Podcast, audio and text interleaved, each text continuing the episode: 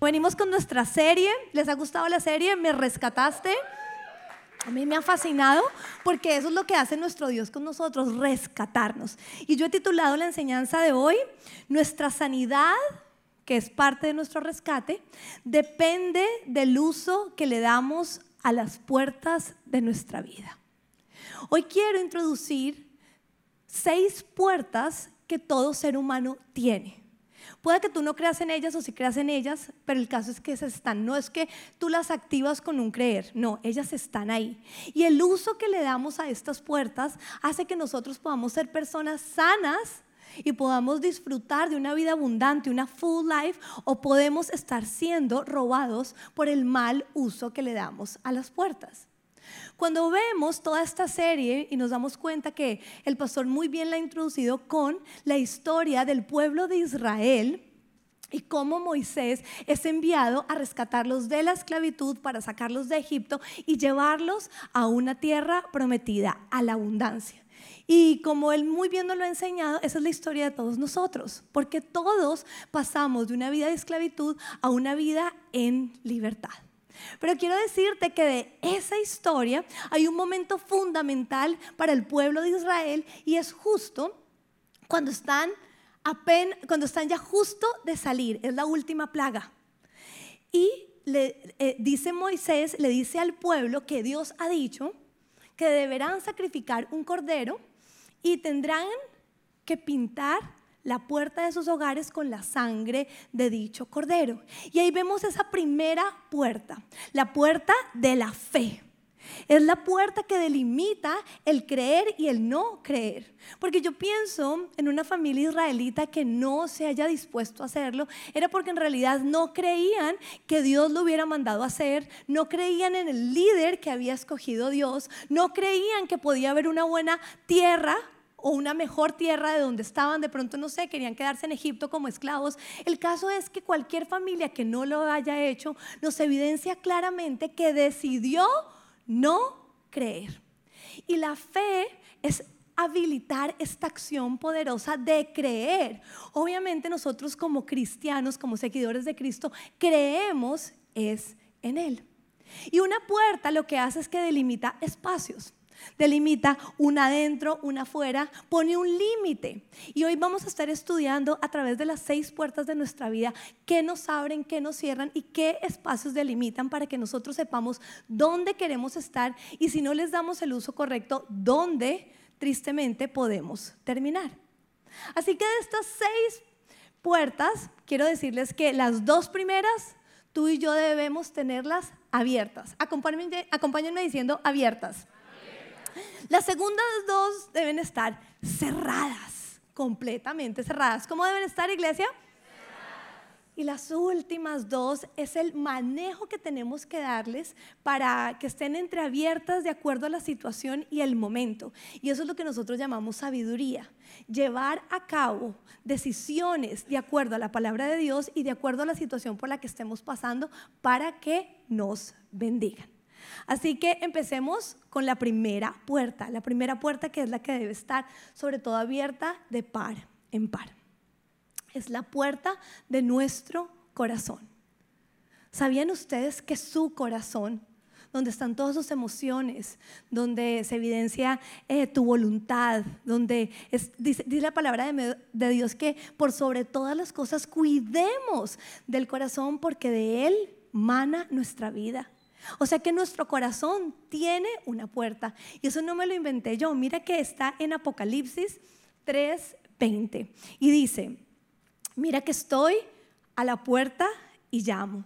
Si alguno oye mi voz y abre la puerta, entraré y cenaré con él y él conmigo. La puerta de nuestro corazón es una puerta que tiene una particularidad y es que solo tiene la chapa de adentro. Es la puerta más privilegiada de todas porque es la puerta que el Padre golpea a través de la mano de Jesús. ¿Tú te puedes imaginar cómo suena la mano de Jesús? ¿Cómo será el sonido de cada vez que Jesús empieza a golpear a nuestro corazón? Su mano creadora del cielo y de la tierra, su mano que es completamente poderosa toca nuestro corazón para golpearlo, para llamar nuestra atención. Y todos conocemos personas que tienen tanto ruido en sus vidas que a pesar de que Jesús está tocando a su corazón, pareciera que no lo oyeran. Y aquí quiero darte un tip, cuando conocemos a alguien, un familiar, que nosotros sabemos que Jesús le está golpeando a su corazón, pero que todavía no lo ve, nosotros debemos apoyar ese toque con otro dulce, eh, eh, eh, con otra dulce sintonía que es la oración. Tú y yo podemos apoyar ese sonido precioso a través de orar por esa persona, para que todos los otros ruidos de sus situaciones, de su vida, las preocupaciones, los deseos de sus riquezas, cualquier cosa que lo tenga entretenido y le impida escuchar este toque, pueda empezar a desvanecerse y pueda él escuchar el toque del corazón de Dios. Pero esta puerta trae sanidad a nuestra vida porque en la medida en que nosotros tomamos la decisión de abrirla, dice la Biblia que Jesús ¿qué hace? Entra y cena con nosotros. Es un momento único en nuestra vida, es un momento que marca un antes y un después. Es como el pueblo de Israel que decidió en ese momento marcar la puerta con la sangre de ese cordero y decir, ¿sabes qué? Me aburrí de este Egipto, estoy cansado de esta esclavitud. Dice la Biblia que ellos clamaron a Dios porque estaban cansados de los trabajos forzosos que ponían los egipcios y del abuso que ellos estaban recibiendo y se deciden a creerle a Dios que algo está por venir y que ese algo es bueno. Así que cuando tú y yo abrimos la puerta, tomamos la decisión de escuchar ese sonido y decir, ok, voy a abrirle la puerta de mi corazón a Jesucristo y Él entra, nuestra vida cambia. Y aquí nos damos cuenta que hay muchas personas que nosotros también conocemos que deciden no abrir la puerta de su corazón.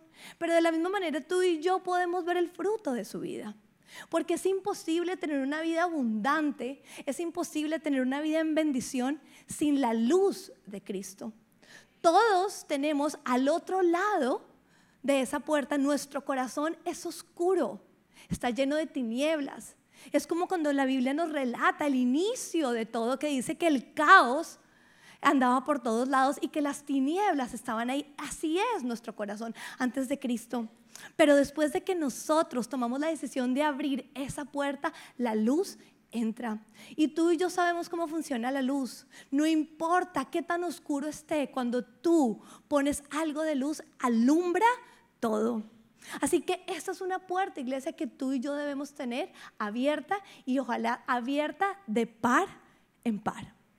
Cuando pensé en una puerta abierta de par en par, pensé en el momento en el que yo recibí a Jesús como mi Señor y mi Salvador. Y yo tengo el privilegio de haber conocido a Jesús de muy joven. Y pienso que abrir la puerta de par en par implica pasión, pasión por Cristo.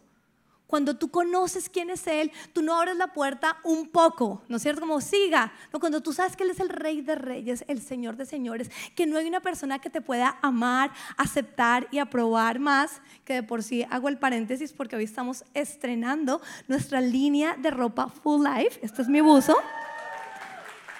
Y estas tres A's que son propias de nuestro ministerio de Adórnate y de una verdad espiritual y es que todos somos amados, aceptados y aprobados por Jesús.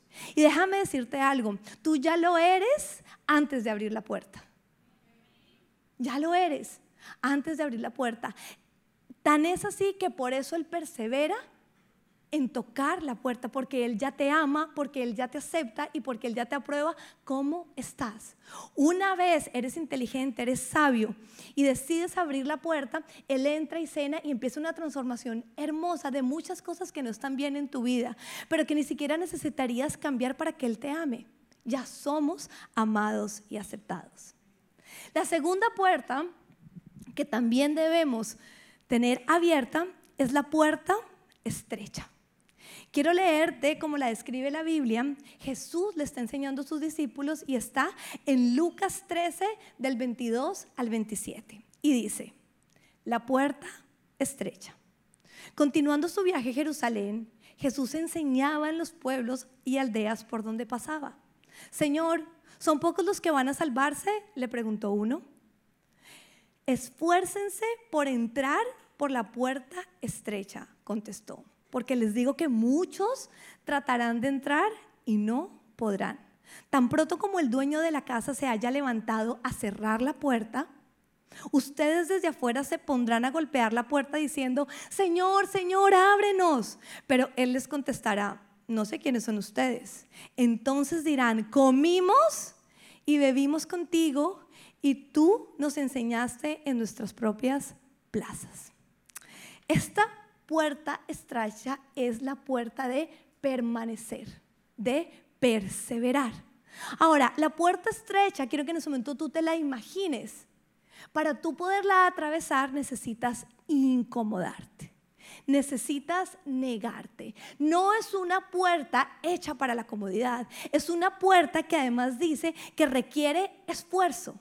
Está totalmente relacionada con prácticas de justicia. Porque dice al finalizar cuando Jesús les dice que no, dice, pero Él les contestará, les repito que no sé quiénes son ustedes, apártense de mí, todos ustedes hacedores de injusticia.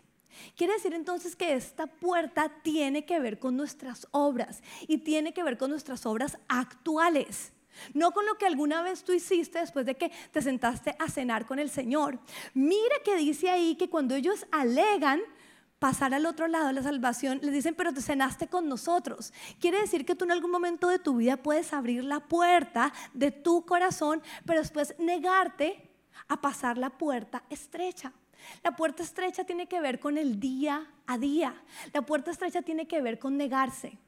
Nosotras las mujeres de Adórnate hemos venido estudiando mucho este concepto, pero les voy a decir algo, hombres, se los vieron, quiero aclarar, esto no es solo para mujeres, esto es para todos. Porque últimamente oigo mucho hombres que niégate, no, niégate tú también.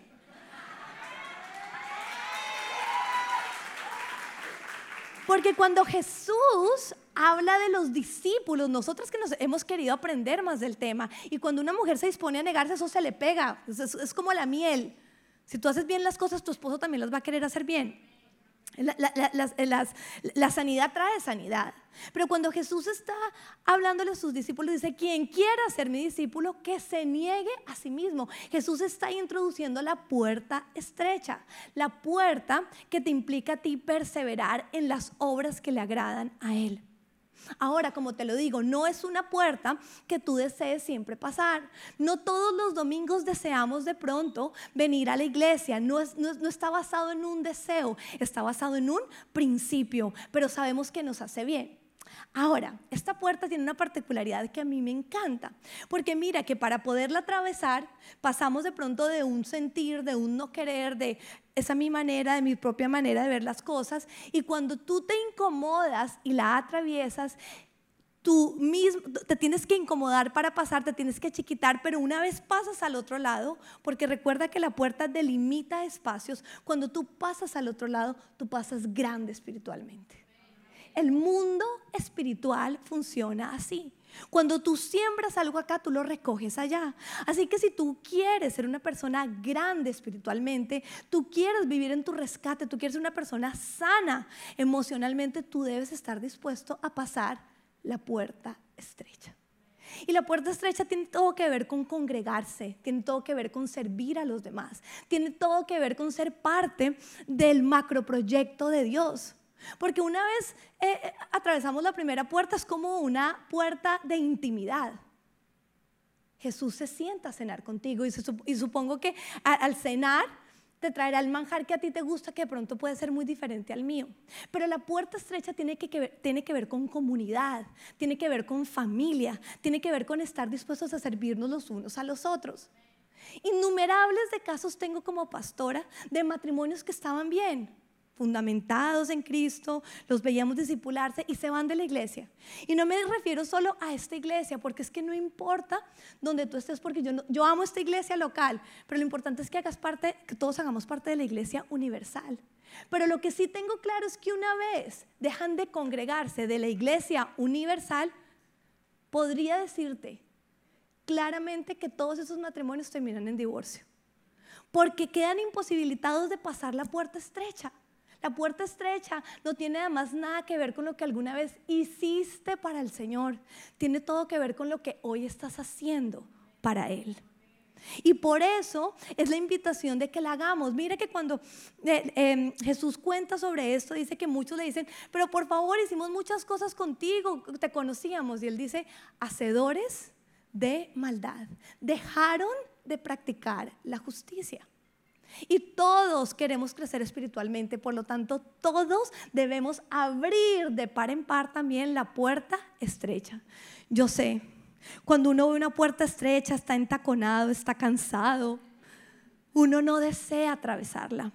Pero cuando tú entiendes el beneficio que te trae, tú dices, sé que es un momento de incomodidad, pero después me traerá bendición. Tercera puerta.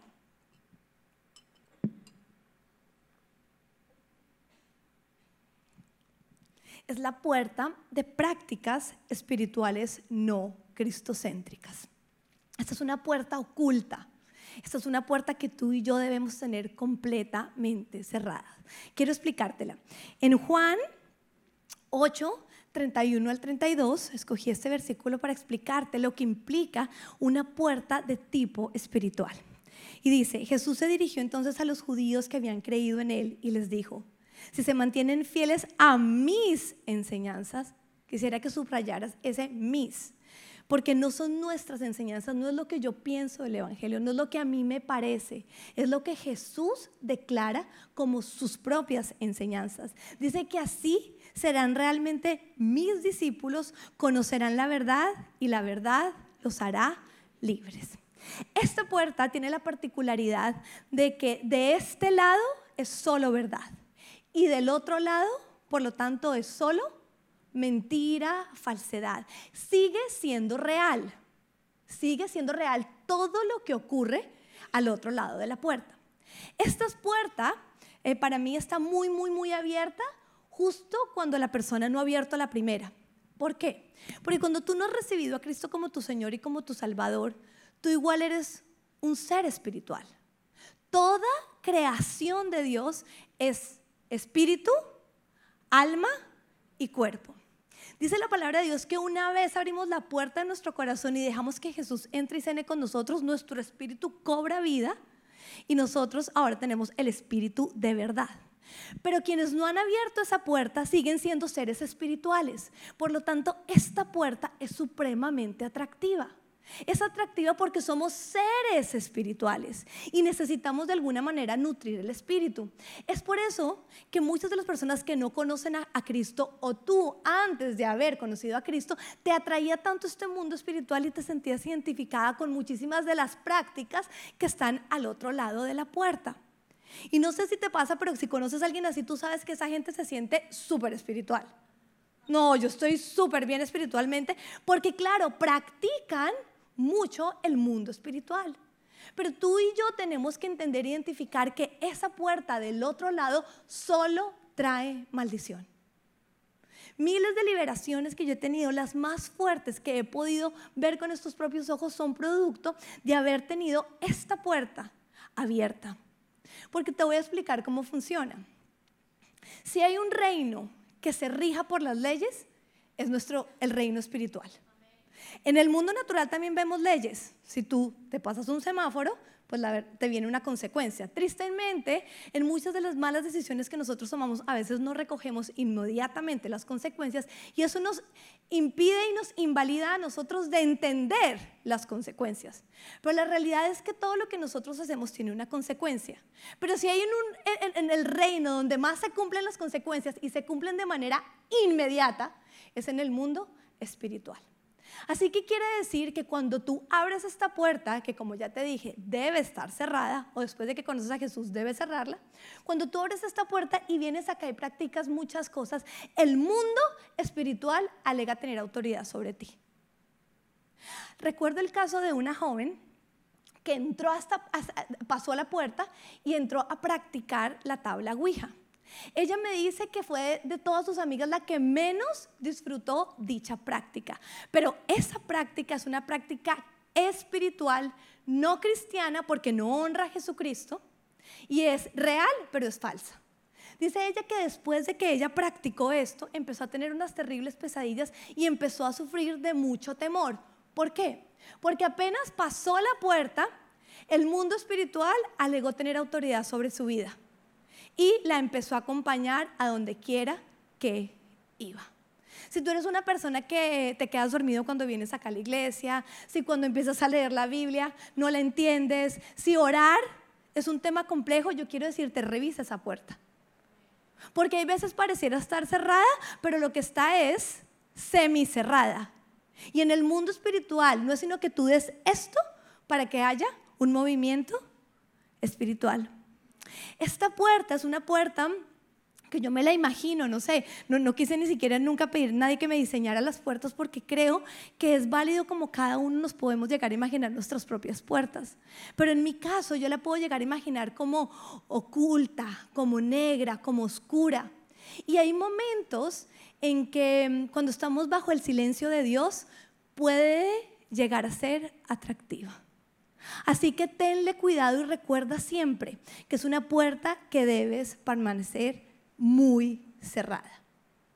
Quiero también introducir en este momento que una vez estás de este lado, también sé delicado de lo que tú escuchas y lo que tú alimentas tu espíritu. Yo no estoy de acuerdo de que tú seas esa persona que andes oyendo todos los días a miles de pastores y a miles de predicadores. A mí me envían una prédica y yo soy selectiva, como soy selectiva con lo que me como. Uno no va a comer en cualquier lugar, ¿o sí? Nuestro espíritu se alimenta.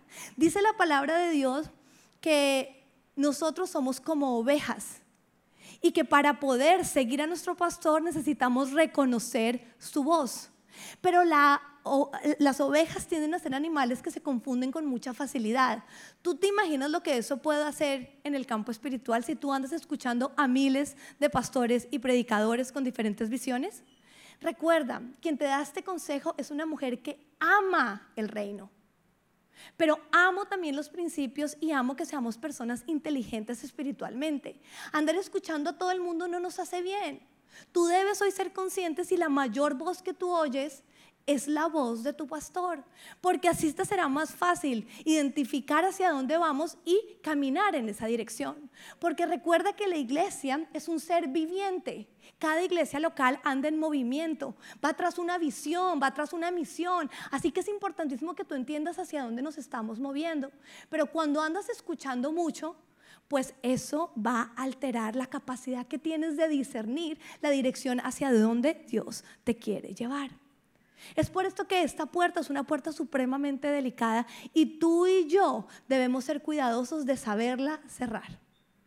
Pongo ahí como el, el candado, me la imagino así negra, oscura, y le pondría un candado fuerte para que, o una clave, que si estuviera tentada, porque además esa puerta es supremamente curiosa.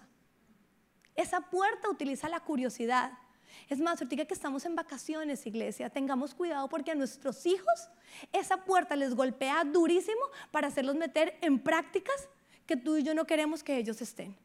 Pero te voy a decir algo, cuando todavía somos responsables de sus vidas, todavía somos responsables de su vida espiritual. Así que tú y yo tenemos que estar atentos de lo que les está golpeando a ellos de acuerdo a sus edades y de acuerdo a sus intereses y siempre va a ser a través de la curiosidad. Pero una vez ellos abran la puerta y a través en el otro lado han practicado algo. Y recordemos, de cada práctica se sale con una consecuencia. Y el mundo espiritual alega tener autoridad. Así que esta puerta debe permanecer cerrada una vez tú identificas cualquier práctica que hagas hecho. Lo que tú tienes que hacer es renunciar a ella, arrepentirte de haberla practicado y declarar que todo lo que te ata a esa puerta o todo lo que alega tener autoridad sobre tu vida queda anulado en el nombre de Jesús. Cuarta puerta. Esta puerta también es una puerta que debemos aprender a cerrar. Y es la puerta de las maldiciones generacionales. Deuteronomio 5, 9b, es la segunda parte del 9, al 10 nos dice, cuando los padres son malvados y me odian, yo castigo a sus hijos hasta la tercera y cuarta generación. Por el contrario, cuando me aman y cumplen mis mandamientos, les muestro mi amor por mil generaciones. En muchas oportunidades recuerdo haber predicado que cuando yo decía esto, yo decía, bueno, la verdad es que no sé por qué ocurre esto, no sé por qué el pecado de mi abuelito tiene autoridad sobre, mi vida, me parece como un poco injusto, porque ni conocía a mi abuelito, no sé, o el tatarabuelo. Yo decía, bueno, no sé, esa será una de las preguntas que voy a hacerle a Dios.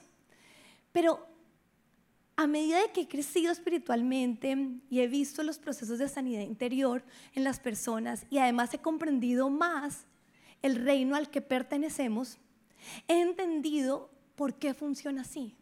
Y es porque nuestro reino, el reino de nuestro Padre, es un reino que aboga y ama lo que es una herencia.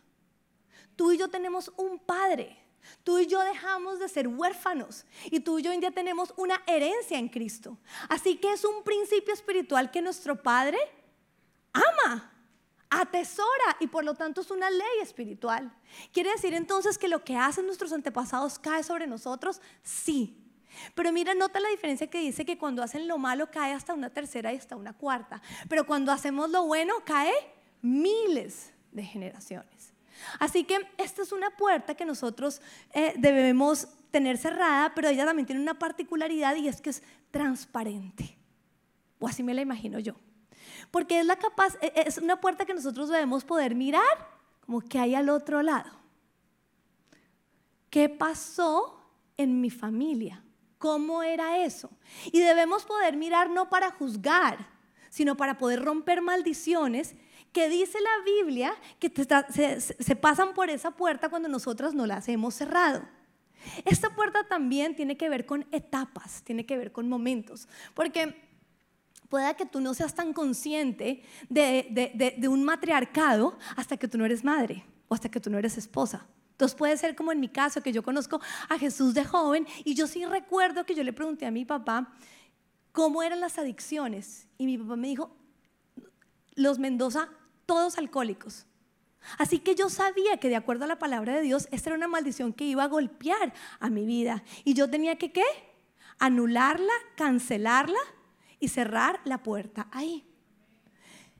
Las maldiciones generacionales, como, como la puerta delimita espacios, esa puerta cuando logra traspasar tu hoy, porque tiene que ver con el, ayer con el hoy, cuando logra pasar al hoy, se evidencia en comportamientos o en enfermedades. No sé si tú eres consciente de que el que murió de cáncer empieza a caer eso así, esa es una puerta abierta de una maldición. Por eso te digo que es muy útil que tú mires esa puerta transparente y tú mires lo que ocurrió, porque lo que ocurrió en tu familia no es lo que ocurrió en mi familia. Pero tú debes estar atento a qué hay detrás del otro lado. Y cuando es malo, renuncia a eso. Dice la Biblia que nosotros podemos pedir perdón por eso. Nosotros podemos, no, no, no salir a juzgar al papá, a la mamá, al abuelo. No, no es eso. Nosotros podemos decir, ¡Ah! en mi familia era un matriarcado, todos son divorciados o todos eh, eh, les encanta el alcohol. No sé, cualquiera que sea la maldición que viene de hacer el mal, tú puedes coger y decir, no, yo me arrepiento de que haya sido así. Esa es la herencia que ellos tomaron eh, eh, para mí. Señor, yo me arrepiento de eso. Yo no quiero eso para mi vida. Yo declaro que si tu palabra dice que es malo y es pecado, yo también lo declaro, perdono y anulo esa maldición en el nombre de Jesús. Sin embargo, eh, como esa puerta también habla de las bendiciones, es una, eh, eh, te voy a contar algo que yo he venido haciendo. Y es que imagínate que yo sé que del otro lado, mi suegro, mi esposo tienen un excelente manejo de los números. Mi, suegro es, es, rapidísimo con las matemáticas. Y yo a veces le digo a Natán, que 10 plus 10 y él me dice 8. Y yo soy como, oh no. Así que yo, así que yo he abogado por esa puerta, yo he ido a esa puerta y yo he dicho, yo declaro que las bendiciones de las matemáticas, de la sabiduría en los números, de las buenas finanzas, cae sobre mis hijos en el nombre de Jesús. Y a mí como a mi esposo todo el tiempo declara que yo soy muy mala con los números, digo, y lo que está en mí lo anulo, niños, lo anulo. Porque no solo esta puerta es acerca de ver lo, lo, malo, es también acerca de ver lo bueno. Tú y yo podemos abogar a esa bendición. Yo le he dicho a Natán, tu abuelo es excelente, mi suegro está hoy aquí Digo, Él es buenísimo con las matemáticas, Natán, tú también puedes, en el nombre de Jesús. Y he hecho declaraciones de Él y he abierto esa puerta para bendición de Él. Creo que Abel ya la tiene, en el nombre de Jesús. Así que sí, es una puerta que nosotros podemos mirar hacia el otro lado y lo malo, condenarlo como Dios dice como malo y declarar que esa maldición no te tiene por qué tocar. Quinta puerta, la puerta del perdón.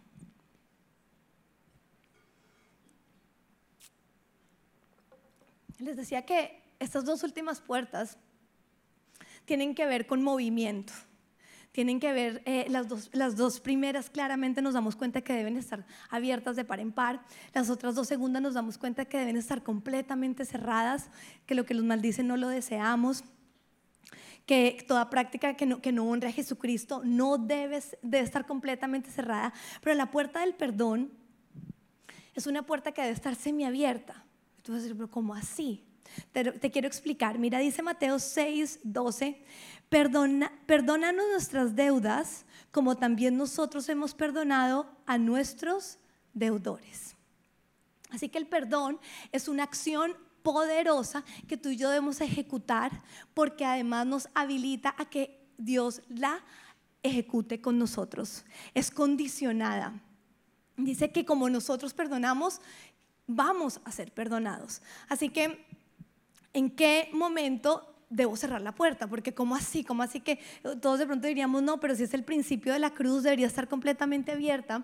Pero hay, hay circunstancias en las que tú y yo tenemos que cerrar la puerta y es en estas. ¿Ha pasado una situación eh, eh, con alguna de tus relaciones más importantes? Porque esto que estoy por explicar ocurre especialmente con las personas más importantes eh, en tu vida, porque las personas más importantes en tu vida, aunque son importantes, siguen siendo imperfectas y por lo tanto te van a fallar. Y la relación de pronto está sensible, quedaron ahí ciertas cositas, pero tú atravesaste la puerta del perdón y tú dijiste, me dolió, perdoné, y pasas acá y ya estás aquí del otro lado otra vez, pero esa persona vuelve a hacer algo que a ti te ofende, diferente a lo que ocurrió, pero ¿sabes qué va a hacer esa puerta? Va a tratar de golpear durísimo y te va a tratar de sumar todas las ofensas pasadas con las actuales. Y ese es el momento en que nosotros tenemos que cerrar la puerta. Ese es el momento en el que tú tienes que decir, no, todo lo que está del otro lado, que implica dolor, me dolió, yo ya lo perdoné. Porque a veces la gente eh, desvaloriza el perdón porque esa misma persona le vuelve a fallar y dice, no, pero yo ya lo he intentado mil veces. No, es que ahora es una nueva ofensa. El problema es cuando a la nueva ofensa tú le recuerdas las ofensas pasadas. Y es en ese momento donde la puerta tiene que permanecer cerrada. Y todos vamos a estar tentados de decir, no, no solo fue esto, es que ya me la había, ta, ta, ta, ta, ta, ta, y enumerar. Pero tenemos que creer en ese momento de que la ofensa está de este lado y tengo que voltearme y mirar esa puerta y encontrarla cerrada. No, ya pasó. Realmente ya pasó. Y no te devuelvas al otro lado, perdona ahí. Obviamente, el, el, perdón es algo que nosotros tenemos que ir y venir. ¿Y por qué te digo que tiene que estar semiabierta? Porque cuando tú Eres de las personas que dicen, no, listo, el perdón está completamente cerrado, no importa nada, me duele, no, no me importa. Eso es una falsedad, eso es una mentira. Tu corazón y mi corazón es valioso y es vulnerable. Y su vulnerabilidad hace que la imperfección del otro, con intención o sin intención, te hieran. Y entonces en ese momento, si entendemos que una puerta delimita espacios, cuando algo así ocurre, tú debes ser sabio, vulnerable y devolverte al otro lado y decir, me dolió. ¿Y por qué es importante pasar al otro lado de la puerta? Porque cuando tú lo haces y después vuelves a pasar al otro lado de la puerta, tú has involucrado tus emociones. Y para perdonar necesitamos las emociones. Aún cuando te enseñamos que en esta iglesia que nosotros como cristianos no vivimos por emociones, vivimos por principios, nuestras emociones tenemos que validarlas, tenemos que aceptarlas. Nuestras informaciones son fuente de información. Puede que lo que a ti te hiere tu esposo a mí me, hace, a mí, a mí me haría reír del mío. Y esa es la diferencia de lo que somos tú y yo. A mí lo que me ofende puede que a ti no te ofenda, pero un genuino perdón y esta puerta nos hace a nosotros validarnos, aceptarnos, nos lleva a comunicarnos. Y la comunicación es el pegamento de las relaciones. Yo debo poder, al pasarme al otro lado, que es la puerta del dolor, yo puedo poder decirle a mi esposa, ¿sabes qué? Cuando haces eso, me hieres. ¿Sabes qué? Cuando haces eso, me molesta, lastimas mi corazón. Y es también lo que he venido enseñándoles a mis hijos. Nosotros podemos comunicar cosas que no nos agraden y eso está supremamente bien. Así que esa puerta nosotros debemos poderla atravesar. Ahora, hay otra particularidad de esa puerta que me encanta y es cuando nosotros conocemos a Cristo. O sea, cuando abrimos la primera puerta. Yo recuerdo una mujer de Dios, llevo en mi corazón, ella era mayor y ella siempre me decía, ay, mi hijita, es que rico, uno rico los adultos, los, viejitos, me decían, los viejitos que se convierten en el Señor rico. mi hijita, pero es que los jóvenes, los jóvenes que se convierten al Señor, porque tienen mucho menos trayecto. Y es cierto, cuando tú abres la puerta del corazón de adulto o de mucho más mayor, tu recorrido del camino del perdón tiene que ser mucho más largo. O sea, es un beneficio para los jóvenes. Yo fui una mujer que conocí de, eh, joven al Señor, yo lo conocí. Eh, ya, tengo más tiempo en Cristo que sin Cristo. Aún así, cuando lo conocí, le, le, abrí la puerta de mi corazón, Él tuvo que acompañarme, porque esto es lo que hace Jesús también, y esto quiero ir con esta puerta. Y es que una vez tú recibes a Jesús, la idea es que tú le tomes la mano y pases la puerta del otro lado, porque ahora ya siendo adulta y de la mano de Jesús, tú vayas y asistas a tu yo de niña, a tu yo de adolescente, a tu yo de tu primer matrimonio, a tu yo de todas las faltas que ocurrió. Es algo que tú y yo debemos hacer para ser personas verdaderamente sanas. No solo es venir y decirle, listo, ya recibí a Jesús y... No, no, no, hay mucho acumulado. Jesús se sentó, cenó contigo. Ahora sabes qué quiere ir a hacer Jesús. Ahora Jesús desea ir y recorrer todo ese dolor. ¿Sabes por qué? Porque la Biblia dice que Dios cambia el dolor en gozo. Y una herida sanada y una herida resuelta es una herida que va a bendecir a otros. Y tú y yo hemos aprendido además que el herido seguirá hiriendo, pero el sano irá a sanar a otros. Así que por eso es que esta puerta tiene que estar entreabierta y cerrada. Y hay muchas cosas que nosotros de pronto podemos creer que ya están resueltas.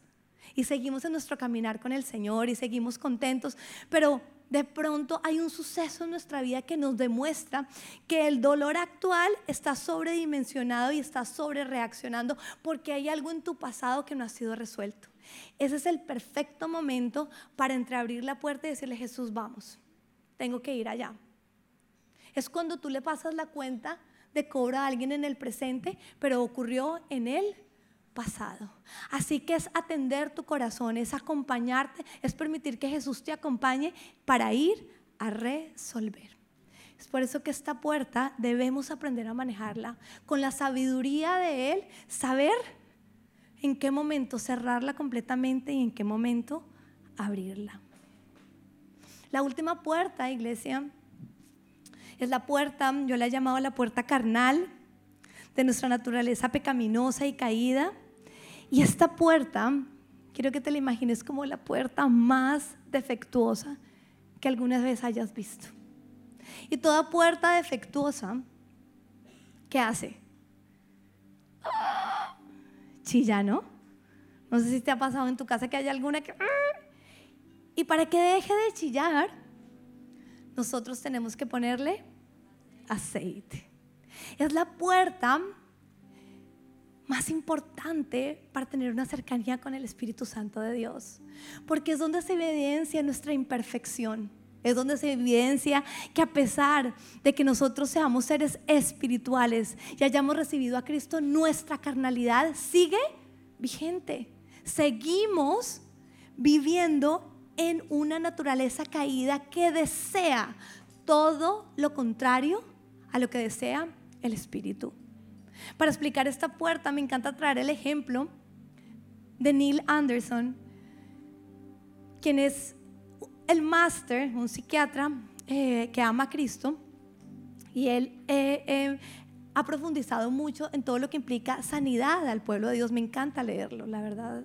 Es, todo lo de él, además lo conozco personalmente, ha edificado mucho mi vida como pastora y como psicóloga también. Y él da un ejemplo y él dice, bueno, si traemos en este momento dos perros de la misma raza y de la misma edad, vienen de la misma camada y los vamos a poner a pelear cuál de los dos perros gana. Y uno diría, el mayor, que no, que nacieron en la misma camada.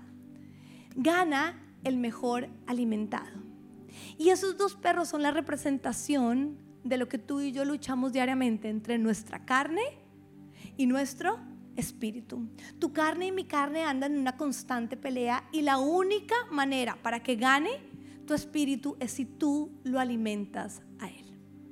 Pero tu espíritu es como una de esas personas fit que es súper selectiva con lo que come. No sé si la conoces. Yo no como gluten. Yo no me como la empanada. Yo no como, yo no como, yo no como. Porque es muy selectiva con los alimentos que sí come. Así es nuestro espíritu. Nuestro espíritu no se alimenta con cualquier cosa. Nuestro espíritu es súper selectivo. Nuestro espíritu se alimenta a través de la oración. Nuestro espíritu se alimenta a través de la lectura de la palabra, adorar, venir a la iglesia, que es congregarse, todo lo que son actividades de tipo espiritual. Diezmar, que quiero decirte, no hay nada más poderoso que el diezmo, es una actividad completamente espiritual, porque cuando tú diezmas, tú no eres generoso, tú eres honesto. Ayunar, ayunar también es un arma poderosa. Y si tú estás bien alimentado, es la única manera en que tú le vas a poder ganar a, a tu carne. Tuve la oportunidad de dictar este paso. Este paso me gusta mucho en nuestro seminario, el cual les recomiendo. Todos ustedes deben pasar por ahí. Nosotros como iglesia tenemos un seminario que dictamos cada tres meses para que tú hagas las renuncias que tienes que hacer y limpies todo tu interior. Y estaba yo dictando este paso y les comenté a quienes estaban ahí. Yo los llamo los valientes porque sacar un viernes y un sábado para responsabilizarte de tu corazón y sanar y convertirte en un agente de sanidad estaba yo ahí, les cuento y les digo, bueno, miren, yo de joven tuve una práctica pecaminosa y era que yo fumaba. Yo, eh, me, gustaba fumar, entonces cuando yo conocí a Cristo me senté con él a la mesa, él me dijo, mm, eso es algo que no debes seguir haciendo, te hace mal, no te bendice, tú no necesitas fumar, tú no, no hagas más eso, así que yo dije, listo, voy a dejar el cigarrillo y de pronto entré en la práctica que es producto de esta puerta, que es peco, me arrepiento, peco, peco, me arrepiento, peco, y entras como en un ciclo. Así que yo le dije al Señor, he intentado y no he podido. Y ahí sentada a la mesa, me acuerdo que el Señor me dice, bueno, ¿y dónde es que caes? Y yo le digo, no, pues cuando estoy de rumba. Así que me di cuenta que esa es una puerta que tiene que ver con lugares. Porque yo solo fumaba cuando volvía de joven a ir a las rumbas. Así que Jesús me dice, no, es si quieres dejar de fumar, deja de asistir a los lugares donde terminas fumando. Y eso el Señor te lo dice a ti. Las prácticas pecaminosas de las que quieres salir, identifica el lugar donde caes. Y ese lugar, sácalo de tu lista de lugares.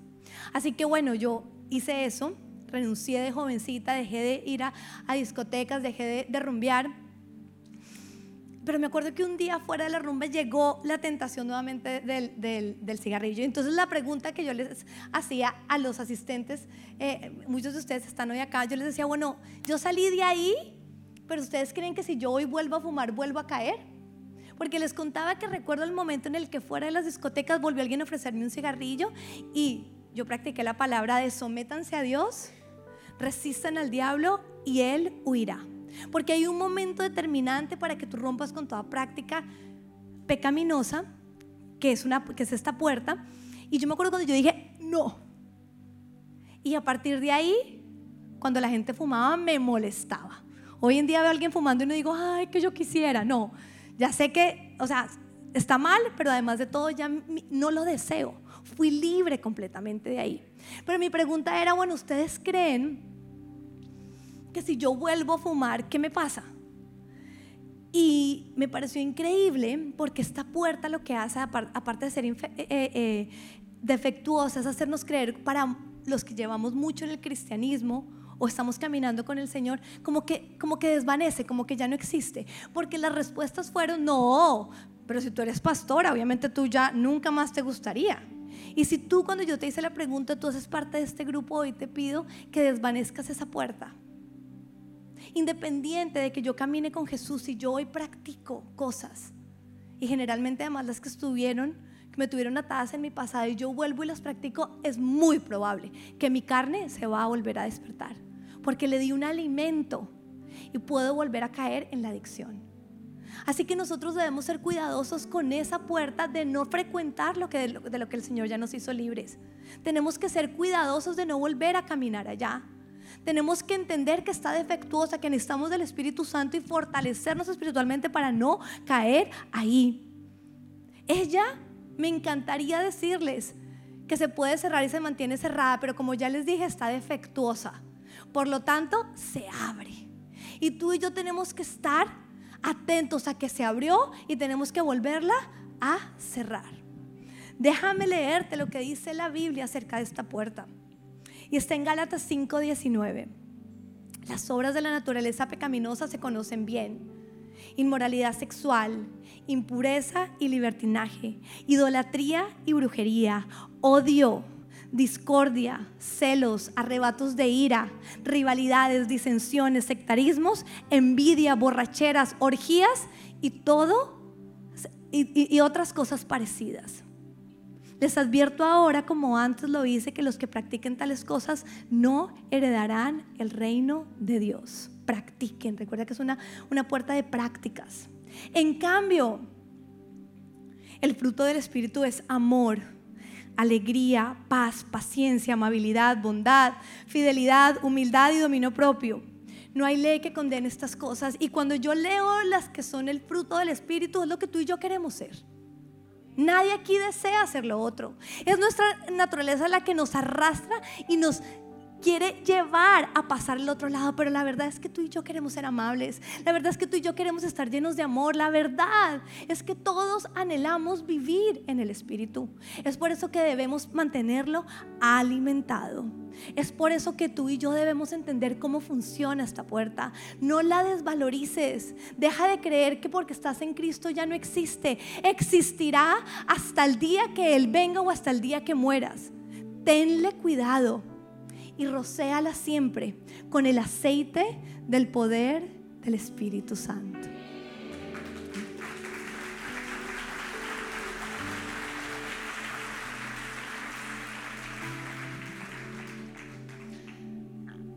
Ayer tuve el privilegio de por primera vez oficiar una boda.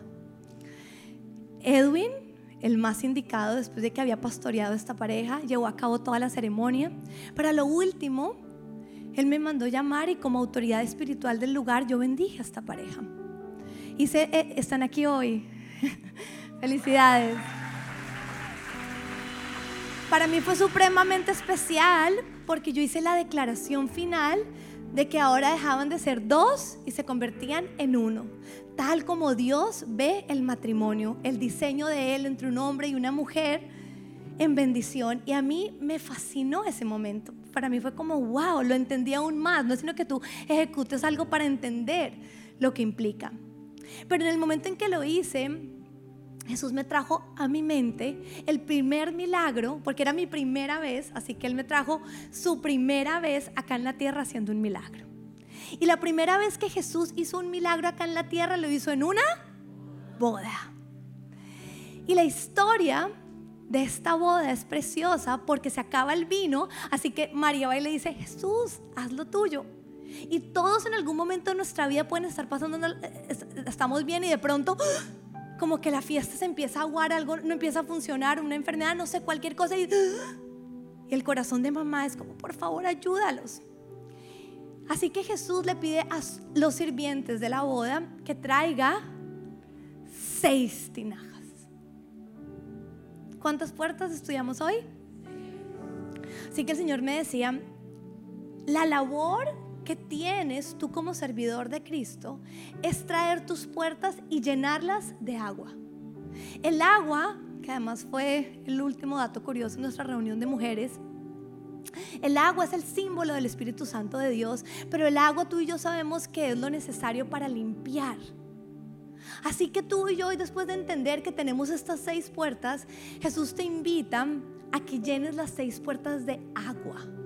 Y agua es una acción de rociarlas para verlas como Él las ve no como tú las ves, no como la experiencia te ha dicho que es. No, yo no tengo maldiciones generacionales. No, puedas tú creer que no, pero la Biblia dice que sí, así que tú tienes una puerta. Y cuando tú las lavas de agua y las pones ahí, ya viene después Jesús y hace el milagro. Y todos conocemos el milagro. ¿Cuál fue el milagro? Convirtió el agua en vino. Y recordando la primera puerta con la que abrimos, de acuerdo a esta serie,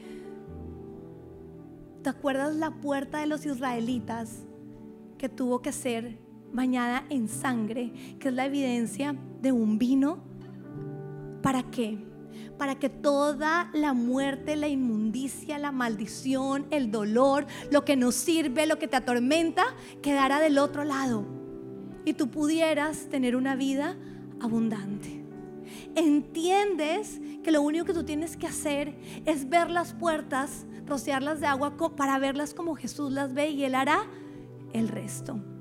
Hoy todos como iglesia podemos darnos cuenta que el buen manejo de las puertas podrá decretar sobre nosotros rescate y vida, sanidad y salud, en vez de todo lo contrario. Y que Dios los bendiga, iglesia.